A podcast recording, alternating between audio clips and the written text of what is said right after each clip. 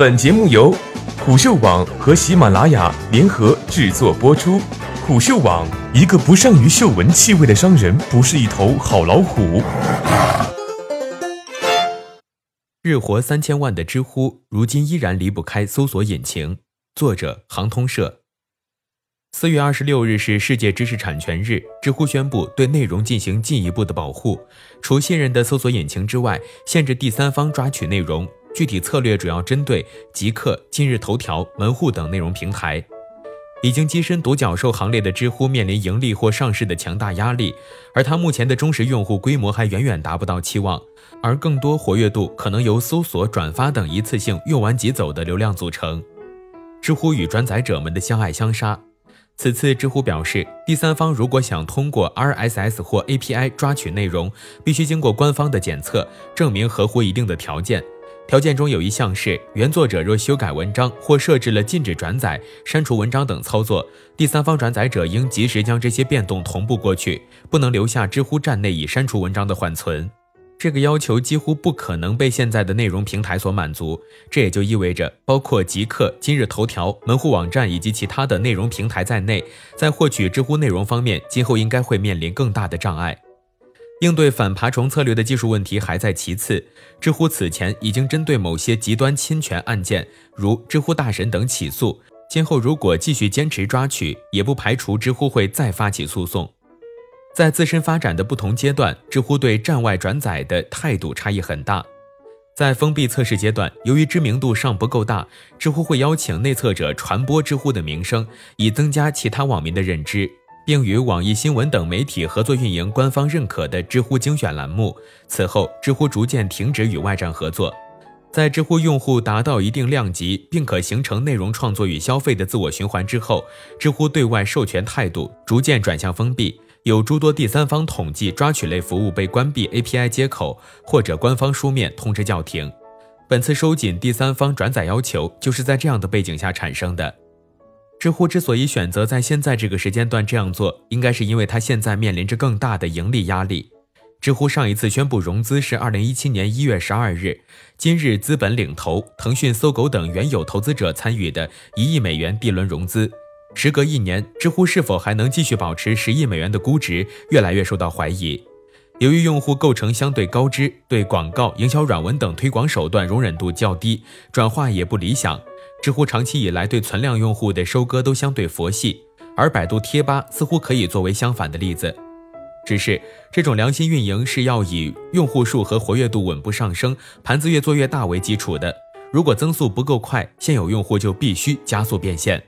从官方数字看，知乎日活用数涨势喜人。二零一七年一月一千八百五十万，九月两千六百万，十二月就突破了三千万。截至二零一八年三月，知乎注册用户达到一点四亿，平均日活超过三千四百万。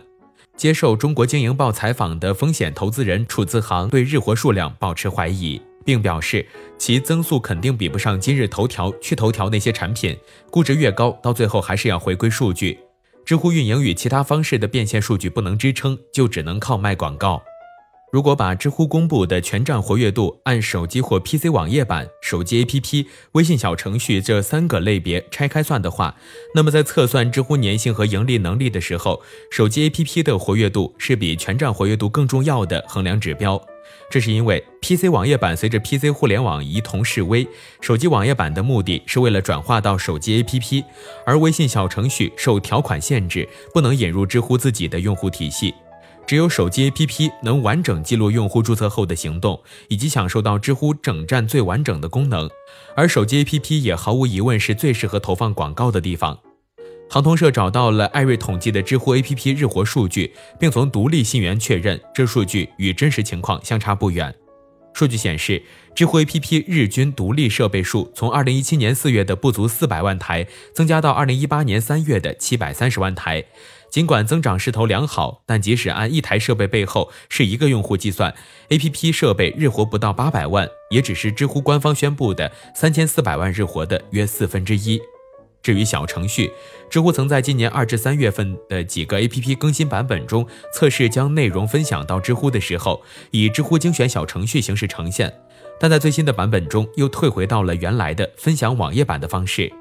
第三方小程序统计机构阿拉丁认为，知乎精选的阿拉丁指数在资讯阅读类小程序中排名仅次于军武刺猬面和青芒杂志，但小程序的统计参数不透明，只能比较绝对名次，看不到真实的 UV 数据。航通社认为，微信小程序受到条款限制，无法将知乎用户的浏览行为通过微信登录与用户既有的知乎账号绑定。至于推广告和知识变现产品就更不现实，这应该是知乎最近选择从小程序撤退的一个原因。航通社实际测试了一些搜索引擎对知乎的收录情况，在并非官方信任的谷歌搜索知乎相关内容，点击网页快照的时候，站方会把谷歌抓取的快照重定向为全灰色的页面，覆盖原有内容。但如果继续选择纯文字版本，则还可以看到文字部分的痕迹。百度则显然属于信任的搜索引擎之一，大部分知乎答案的百度快照继续可用，但另一部分会在点击百度快照时候跳转到在知乎的原本的页面。例如，如果有某个问题下包含有禁止转载的回答，整个问题都不存在搜索快照。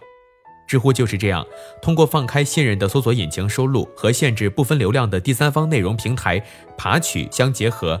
来将大部分用户驱赶到网页版，进而引导他们安装 APP 的。至于微信内部分享知乎网页版的体验，也对知乎站方更有利。现在在微信浏览器内点击知乎网页的，在 APP 内打开，可以享有无需提示用户先在浏览器中打开，而由微信主动跳转的特权。这一技术由应用宝提供支持。逆水行舟，不进则退。问答平台细分领域因为知乎的一家独大局面，在二零一七年初就聚齐了各路诸侯，挑战者们兵临城下。航通社在知乎和芬达的挑战者们一文中，详细列举了 UC 问啊、悟空问答、百度派、微博问答等对手的主要策略。知乎通过设计自有产品的方式，企图将站内流量导向的所有进一步需求都掌握在自己手中，避免用户有更多机会向外部产品转移。为了替代第三方统计服务，知乎推出了官方的知乎指数。为了替代个人用户的知识变现需求，知乎开发了 Live 等知识付费产品。为了替代优酷、B 站等视频嵌入需求，知乎开发了站内视频上传。